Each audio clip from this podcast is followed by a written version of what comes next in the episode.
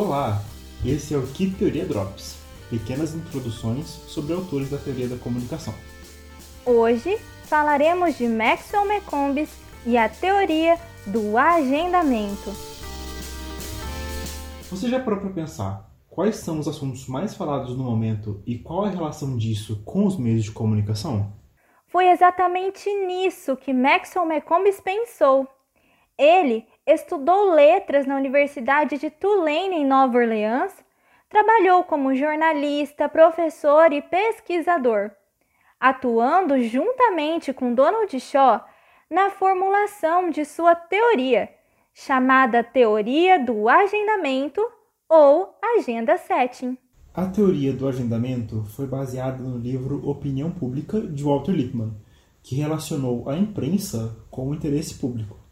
Este livro é muito importante para a área da comunicação por se preocupar em como as notícias podem persuadir o público com suas opiniões, concluindo que as informações transmitidas pela agenda midiática influenciam a agenda pública.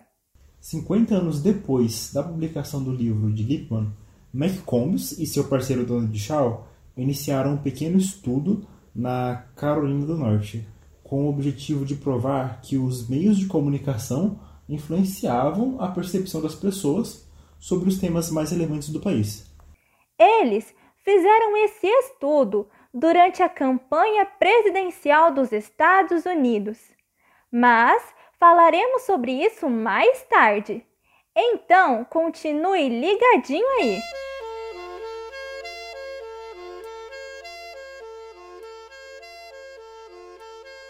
Mas, afinal, o que é a teoria do agendamento? O Agenda Setting é uma forma de entender como as notícias e os meios de comunicação que as transmitem podem influenciar a opinião pública. Sabe quando todos os noticiários enfatizam um determinado assunto e quando menos esperamos, nós já estamos conversando sobre ele em nosso dia a dia?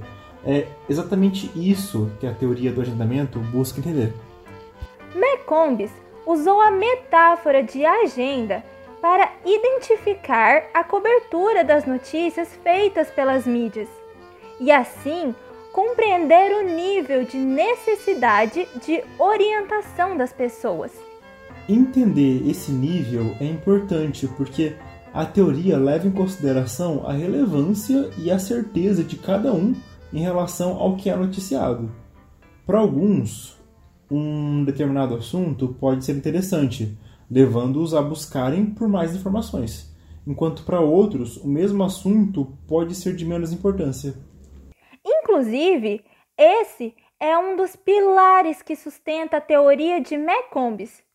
Porque quanto maior a necessidade de orientação, maior será o agenda setting.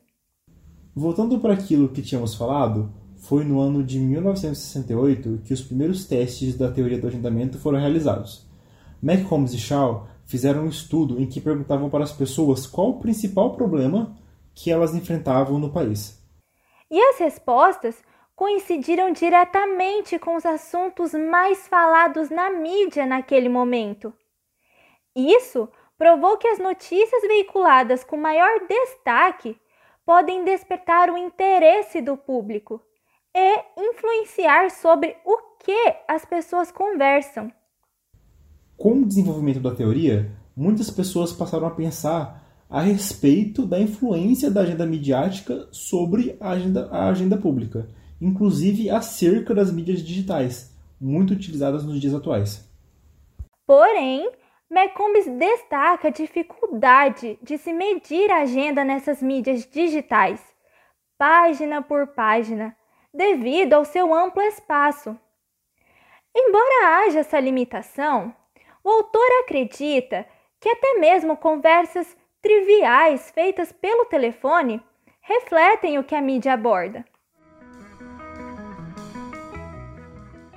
Para finalizar, podemos concluir neste episódio que a função da teoria do agendamento pode ser definida pela capacidade dos meios de comunicação de massa em enfatizar determinados temas e pela possibilidade do público incluir esses temas em seu cotidiano.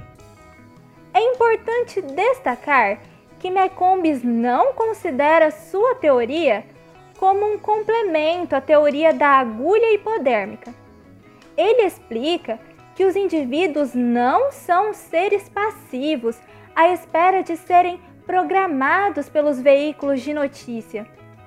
Com isso, a principal função dos veículos noticiosos seria a capacidade deles em definir itens para a opinião pública. E esse foi mais um episódio do podcast Que Teoria Drops. Obrigado por nos ouvir e até o próximo.